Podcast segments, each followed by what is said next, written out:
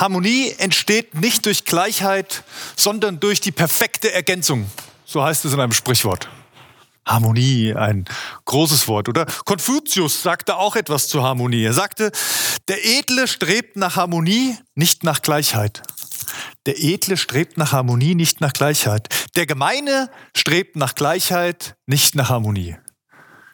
Der Edle und der Gemeine, wir würden sagen, du bist aber gemein, das meint man jetzt eigentlich nicht, sondern es geht der, der, der Allgemeine. Aber man kann sich, man, man kann sich herausheben aus der Masse sozusagen, wenn man nach Harmonie strebt. Aber nicht nur Konfuzius sagte was, sondern eben auch Ludwig van Beethoven zum Beispiel. Harmonie ist ja auch ein Begriff aus der Musik. Und er sagte, nur die Harmonie vermag die Leidenschaften zu wecken. Nur die Harmonie vermag die Leidenschaften zu wecken. Die Melodie entnimmt ihr alle Kräfte. Man sagt, die Melodie an sich kommt aus der Harmonie. Die eigentliche Kraft, die eigentliche Leidenschaft, das eigentliche, was uns anrührt, auch bei der Musik, ist die Harmonie.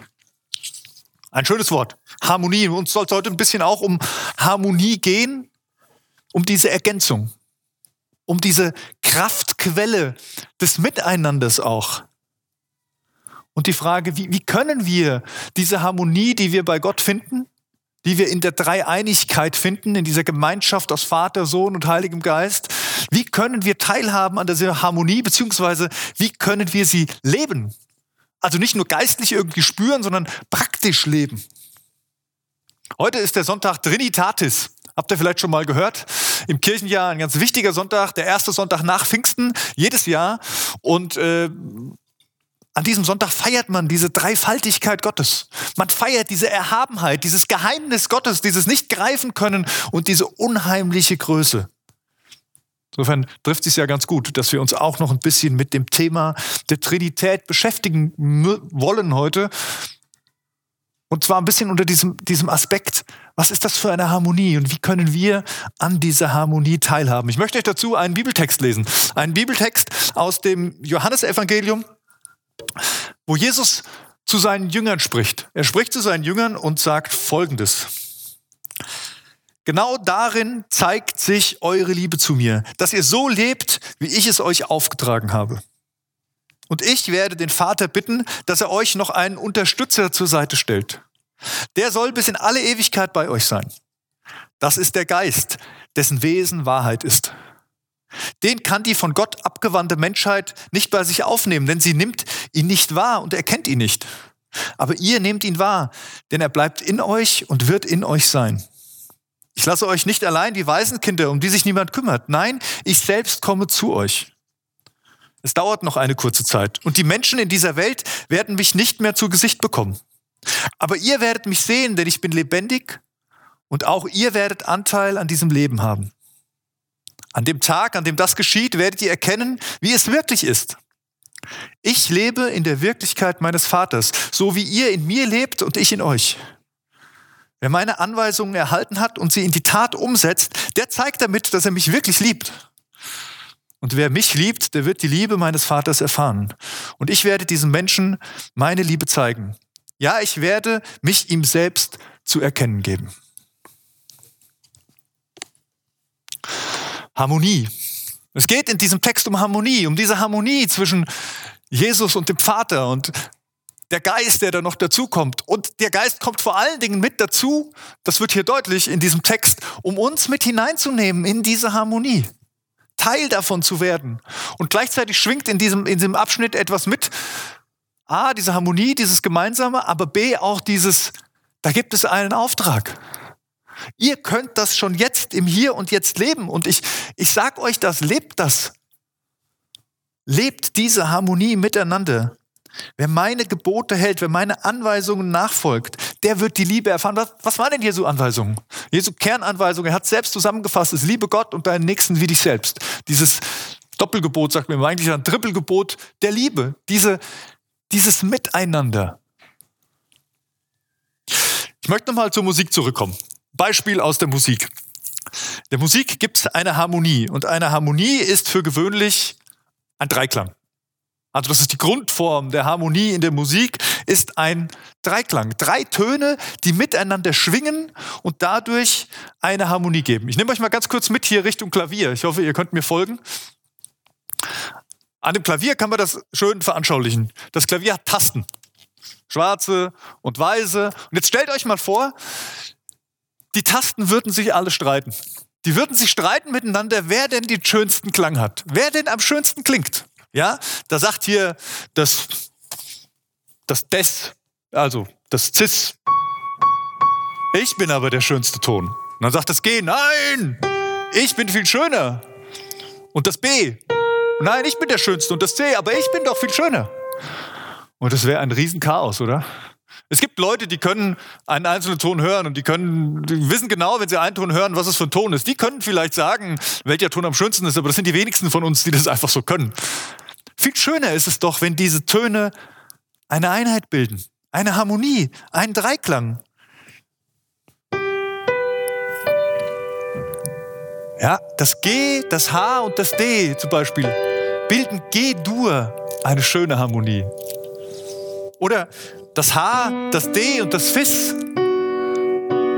H-Moll. Harmonie ist das, was Musik eigentlich zum Klingen bringt. Das ist genau das, was Beethoven meinte, als er sagte, die Melodie, die einzelnen Töne, die dann in der Reihenfolge ineinander kommen, die nehmen ihre Kraft aus dieser Harmonie. Nur das macht die Musik wirklich besonders, dass die Töne in ein Zusammenspiel kommen, dass sie nicht miteinander kämpfen, dass sie nicht streiten darum, wer der bessere, wer der schönere, wer der schöner klingende ist, sondern dass sie miteinander zum Klingen kommen. Die Tasten am Klavier können sich nicht dafür entscheiden, das alleine zu machen. Das entscheidet der, der dran sitzt, in dem Fall heute der Andi. Und der Andi, der hat das drauf, die Töne so zu, zusammen zu klingen zu bringen, dass es eine schöne Harmonie gibt. Gott ist kein Klavierspieler. Gott hat uns nicht als Tasten hingesetzt und sagte, und jede, jede Taste klingt irgendwie und jetzt zeige, sag ich denen, wie sie es machen sollen. Nein, er vertraut uns das an, er traut es uns zu, dass wir selbst zum Klingen kommen mit dem, was in uns ist, dass wir selbst in diese Gemeinschaft kommen, dieses Miteinander leben und diese Harmonie im Miteinander entstehen lassen. Wenn wir uns über die Dreieinigkeit Gottes, die Trinität unterhalten, dann neigen wir Menschen dazu, einseitig zu werden. Und ich glaube, das ist ganz normal, denn wir selbst, der einzelne Mensch, hat nicht die Fähigkeiten, die komplette Fülle der Harmonie wahrzunehmen, beziehungsweise es spricht ihn nicht mal an. Es gibt manche, manche Bereiche aus dieser großen Harmonie Gottes, die uns direkt ansprechen. Und mein Nebenmann, spricht vielleicht was ganz anderes an. Christian Schwarz hat sich ein bisschen mit dieser Thematik beschäftigt und hat gesagt, es gibt diese, diese drei Farben, da hat er viel gemacht, und hat jetzt diese drei Farben, die eben Gott darstellt in seiner Trinität als Schöpfer, als Jesus, als Sohn und als Geist. Dieser Gott, der spricht verschiedene spirituelle Stile an.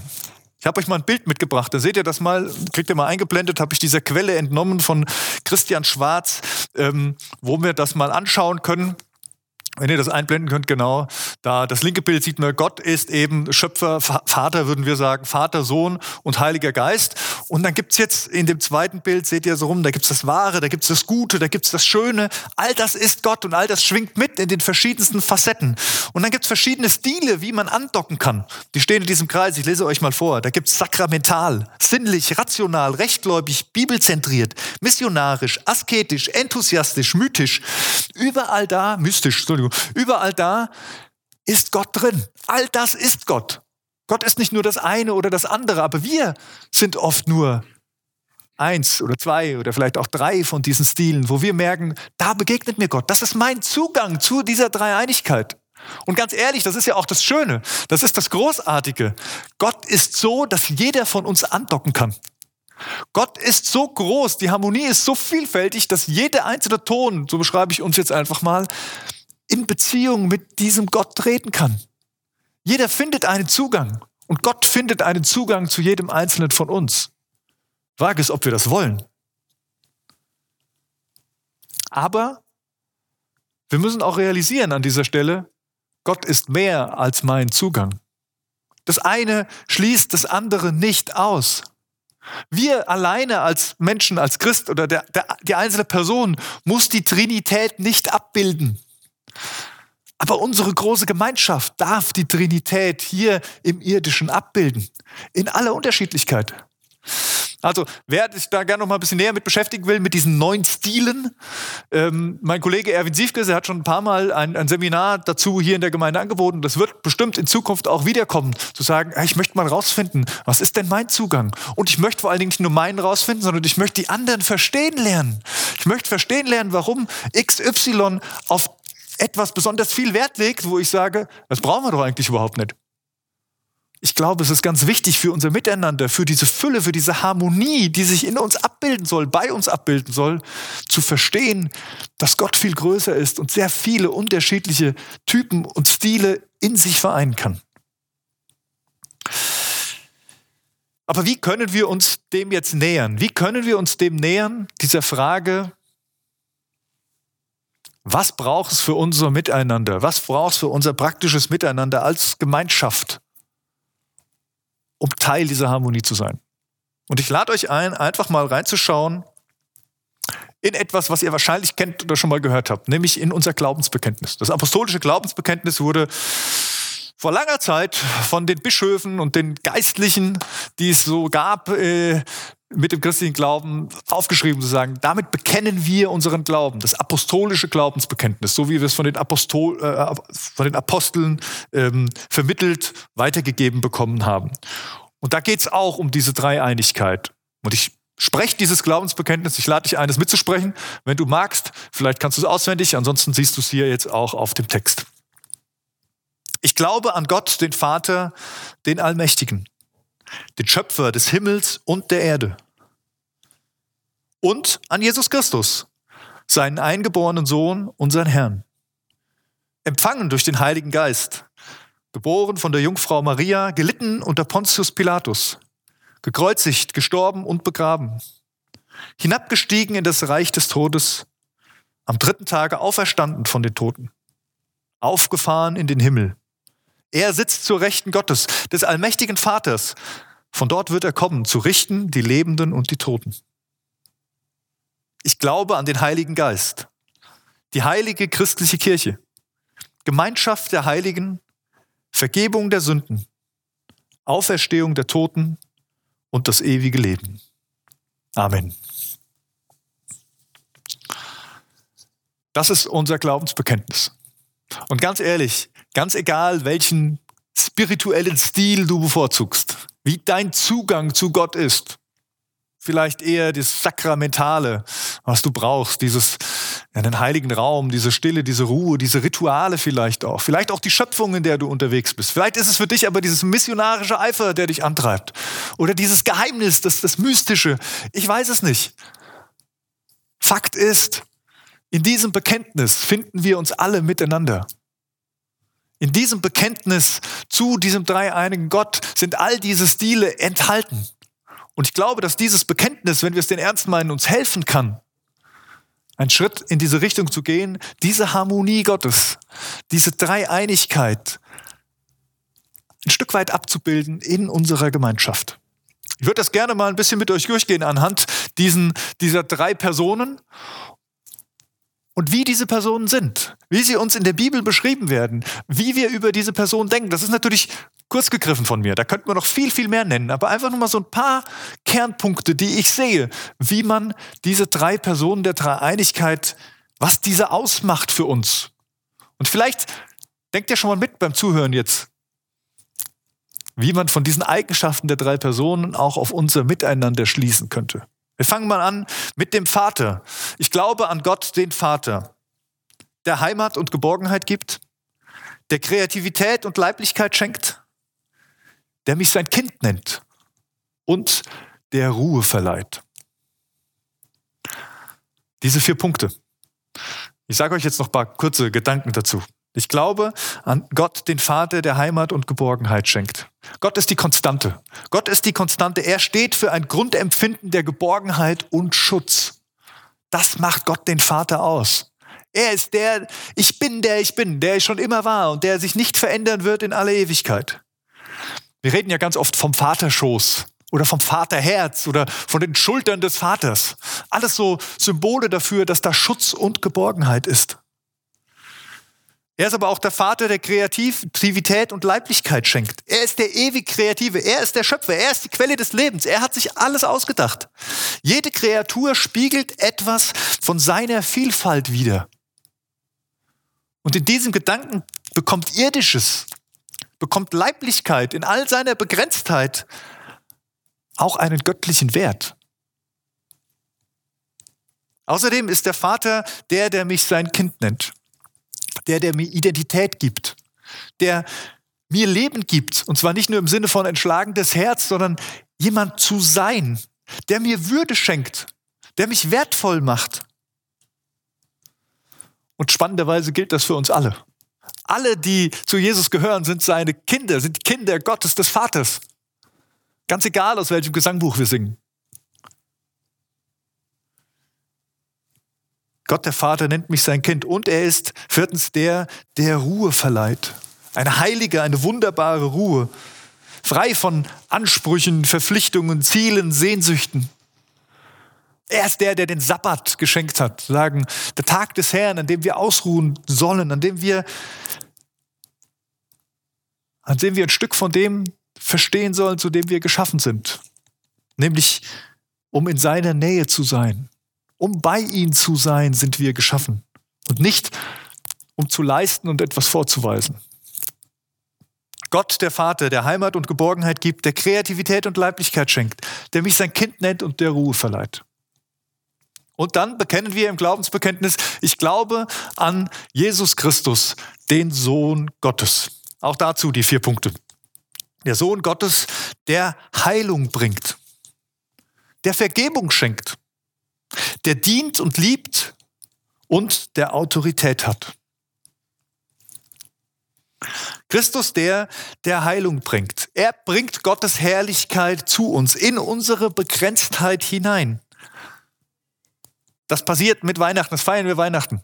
Dass Gottes Sohn Mensch wird und in unsere Begrenztheit hineinkommt. Er ist da, auch wenn wir es nicht so empfinden. Das soll es geben gerade in unserer Zerbrechlichkeit, dass wir das Gefühl haben, Gott ist nicht da. Aber in Jesus Christus ist er da, auch wenn wir es nicht wahrnehmen. Er ist der, der Vergebung schenkt, der Beziehung wiederherstellt eigentlich, der die Grundlagen dafür lebt, dass Beziehung wiederhergestellt wird, dass Versöhnung möglich ist, dass Gerechtigkeit entstehen kann. Und er ist der, der dient und liebt dienen und lieben. Da braucht man eigentlich gar nichts dafür zu sagen. Genau das hat er gesagt, als er auf der Erde. Ich bin gekommen, um zu dienen, um mein Leben zu geben als Lösegeld. Ich bin euer Diener. Er war da, um zu dienen. Und er ist der, der Autorität hat. In seinem Namen liegt die Autorität. Das macht die Bibel ganz oft deutlich. Sagen, Jesus ist der, der die Autorität Gottes auf der Erde hat Wirklichkeit werden lassen. Und das Spannende, wenn Jesus unterwegs war, als Mensch auf dieser Erde, hat er immer in Abhängigkeit diese Autorität gehabt. Also nur in Abhängigkeit zu Gott dem Vater hat Jesus in seinem irdischen Dasein die Autorität gelebt. Und er lädt auch uns dazu ein, in der Abhängigkeit zu ihm, seine Autorität in diesem irdischen wiederzuspiegeln. Also wir glauben an Jesus Christus, der Heilung bringt, der Vergebung schenkt, der dient und liebt und der Autorität hat. Und natürlich, drittes, glauben wir auch an den Heiligen Geist. Ich glaube an den Heiligen Geist, der Erkenntnis bringt, der heiligt und verwandelt, der mit Kraft erfüllt, der Gemeinschaft und Einheit wirkt. Der Heilige Geist, der Erkenntnis bringt, es ist der Geist der Wahrheit, so wird er beschrieben. Der Geist der Wahrheit und Wahrheit ist mehr als Fakten. Wahrheit ist Leben. Dann geht es nicht nur um Faktisches, wenn es um Wahrheit geht, sondern da geht es um viel mehr. Und ich glaube, wenn wir das bekennen, dann bekennen wir auch, wir brauchen Erkenntnishilfe. Wir erkennen nicht alles automatisch. Und manchmal haben wir ja so das Gefühl, wir können Leuten, anderen Leuten das nicht zumuten, das mit Gott und der Dreieinigkeit, dieses, was unser Verstand übersteigt und wir versuchen es dann runterzubrechen in unsere Logik. Ganz ehrlich, ich glaube eher, das sollten wir Leuten nicht zumuten, dass wir Gott in unsere Logik herunterbrechen. Der Heilige Geist ist der, der heiligt und verwandelt. Durch ihn kann ich glauben. Durch ihn kann ich das überhaupt erst annehmen, was Jesus für mich möglich macht. Und er bewirkt Wandlung. Er bewirkt diese Verschmelzung mit Gott. Er bewirkt diese neue Kreatur, von der Paulus schreibt, diese neue Identität ganz tief in mir drin, weil Gott in mir lebt. Der Heilige Geist ist es der, der mit Kraft erfüllt. Die Dynamik, die Dynamis, in der beschrieben wird, die Energie Gottes, die hineinkommt ins Psychische, ins Geistliche und manchmal auch ins Körperliche. Alles ist möglich. Die kann sich in all diesen Stellen auswirken, diese Energie Gottes, die durch den Heiligen Geist kommt. Und als viertes der Heilige Geist, der der Gemeinschaft und Einheit wirkt. Der Heilige Geist ist der große Kommunikator. Also wenn man irgendwo mal ein, ein, eine Schulung über Kommunikation macht, sollte man eigentlich den Heiligen Geist immer mit einbeziehen. Denn es gibt niemand, der besser kommunizieren kann als der Heilige Geist. Und der das auch hinkriegt in all unserer Unterschiedlichkeit.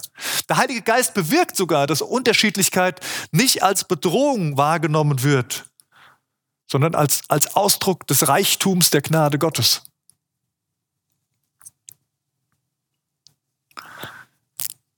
Diese drei Personen, Gott der Vater, der Sohn und der Heilige Geist. Und vielleicht ist euch etwas aufgefallen in diesem Dreiklang.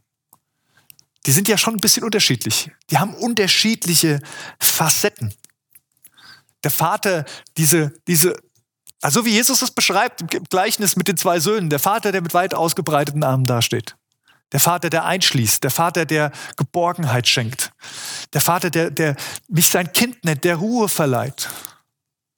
Und der Sohn, der, der hineinspringt, der dient und liebt, der Heilung bringt, der Vergebung möglich macht, der mit Autorität auftritt. Und der Geist, der dann verwandelt, der verbindet, der diese Kraft ein, hineinfließen lässt in dieses Miteinander, in dieses Gefäß. Was heißt das für unser Leben, wenn wir uns diese, diese Facetten anschauen? Was heißt das für unsere trinitarische Gemeinschaft, so möchte ich es mal nennen? Eine Gemeinschaft im Namen des Vaters, des Sohnes und des Heiligen Geistes. Es heißt für uns, ihr seht schon eingeblendet, bedingungslose herzliche Annahme. Bedingungslose herzliche Annahme, wie der Vater uns annimmt. Das heißt für uns leidenschaftliche, zielgerichtete Hingabe, so wie der Sohn Jesus Christus. Und das heißt auch inspirierte, dynamische Verbundenheit, so wie es der Heilige Geist schafft. Spannend ist, die ersten beiden, da können wir was für tun. Wir können andere bedingungslos und herzlich annehmen, so wie Gott andere annimmt. Und ich glaube, das ist ganz wichtig für unser Miteinander, dass wir anfangen, trinitarisch zu leben und diesen Part nicht auszuklammern. Dass wir nicht mit der persönlichen Hingabe und mit dem Eifer beginnen und alles machen, sondern dass wir beginnen mit dem Vater und sagen, ich nehme dich so an, wie du bist. Und das ist der erste Punkt. Wenn ich Menschen, Menschen, den Gott dieser Welt, den Gott des Himmels lieb machen möchte, dann ist das nicht nur mein Eifer, dass ich irgendwas hinbringe. Das ist schon oft genug schiefgegangen. Nein, ich brauche diese Liebe für diese Person. Ich muss diese Person annehmen, so wie Gott sie annimmt. Ich weiß, das überfordert mich, aber Gott kann mir helfen dabei. Bedingungslose, herzliche Annahme plus leidenschaftliche, zielgerichtete Hingabe. Das finde ich auch gut. Es gibt einen Auftrag, der ist relativ klar, den macht die Bibel deutlich. Dem Auftrag war Jesus schon unterwegs, die Mission Gottes. Und so sehr hat Gott die Welt geliebt, damit jeder, der an ihn glaubt, nicht verloren geht, sondern das ewige Leben hat. Wir wollen die Menschen in Beziehung mit Gott bringen, mit diesem dreieinigen Gott. Nicht, damit unsere Gottesdienste voll sind, sondern damit sie hineinkommen in diese himmlische Gemeinschaft und leben, wozu sie geschaffen sind. Und wenn bedingungslose herzliche Annahme und leidenschaftliche, zielgerichtete, zielgerichtete Hingabe zusammenkommt, dann kann inspirierte, dynamische Verbundenheit entstehen, die der Geist wirkt. Und das wird uns dann befähigen, Gemeinschaft im Namen eines dreieinen Gottes zu sein. Was heißt das für dich persönlich? Fang damit an. Fang damit an, in den Arm des Vaters zu laufen. Ich weiß, es fällt manchen schwer, weil wir sind geprägt von Vaterbildern, die nicht unbedingt dem entsprechen, wie Gott ist. Deswegen mach dich nicht verrückt, wenn du das Gefühl hast, ich kann mit dem Vater nicht, nichts anfangen. Gott ist viel größer. Gott ist sehr groß. Ich glaube, du findest die Stelle, wo du bei ihm andocken kannst. Aber fang an, so wie der dreieinige Gott, zu versuchen, Gott darum zu bitten, dass er dir es schenkt, diese bedingungslose, herzliche Annahme für die Menschen in deinem Umfeld. Zumindest zu denen, die auch zu Jesus Christus gehören. Wenn das andere dir noch zu schwer fällt, dann fang damit an. Und da haben wir genug Unterschiedlichkeit. Wenn ich an unsere Gemeinde denke, fang an, diese bedingungslose, herzliche Annahme zu empfangen und Teil davon zu werden. Und als nächstes spüre diese Leidenschaft, die Gott hat. Diese Leidenschaft, diesen Auftrag, dieses, dieses, diese Hingabe, diese Menschen nicht nur anzunehmen, sondern sich für sie hinzugeben. Und dann lass dich beschenken und entdecke, wie Verbundenheit entsteht, wie Inspiration entsteht, wie Dynamik hineinkommt, weil der Heilige Geist da ist, weil der Heilige Geist mitten unter uns ist, in unserer Mitte ist. Perikoresis. Das war das Bild, mit dem ich vor zwei Wochen angefangen habe, über die Dreieinigkeit zu sprechen. Dieser Tanz, diese, diese Verbundenheit und trotzdem nicht Auflösung in einem großen Ganzen drei und trotzdem so verschmolzen miteinander, dass es ein Tanz ist. Dieser Tanz Gottes in der Dreieinigkeit. Und du bist eingeladen, einzustimmen. Das wird uns beschäftigen und herausfordern. Das ist nichts, was ich auf meiner To-Do-Liste abhake. Aber ich glaube, wenn du erleben willst, wie Gott ist und dass ich in unserer Gemeinschaft zeigen darf, und das macht Jesus ja relativ deutlich, dass das in unserer Gemeinschaft erlebbar werden kann, vielleicht sogar soll. Dann lasst uns einstimmen in diesen Tanz und diese Balance halten. Mit Gott Vater, Gott Sohn und Heiligen Geist. Mit dieser, mit dieser herzlichen Annahme, bedingungslos. Mit diesem, mit dieser leidenschaftlichen Hingabe.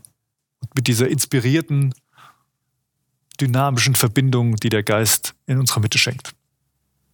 Ich möchte beten. Dreieiniger Gott, Vater, Sohn und Heiliger Geist, ich danke dir. Ich danke dir, dass du so bist, wie du bist.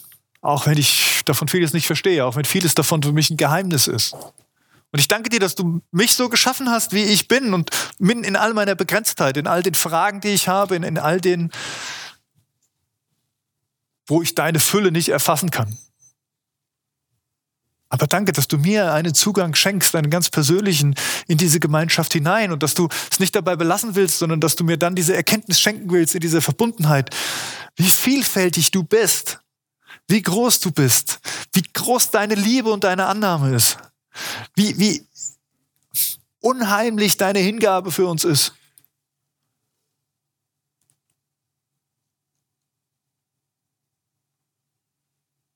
Jesus, ich bitte dich, dass du die nächste Zeit, die jetzt vor uns liegt, wo vieles wieder neu startet, wo wir wieder neu in Gemeinschaft kommen wollen und wahrscheinlich auch müssen, wir vielleicht sogar es wieder neu lernen müssen, in Gemeinschaft miteinander zu treten. Ich bitte dich, dass diese Attribute, die dich ausmachen, in deiner Trinität, dass sie unser Miteinander bestärken, dass sie unser Miteinander prägen. Herr, ich glaube, dass die Gemeinschaft in dir die größte Liebe ist, die es gibt. Erfüll uns damit, damit wir dir Ehre geben können. Amen.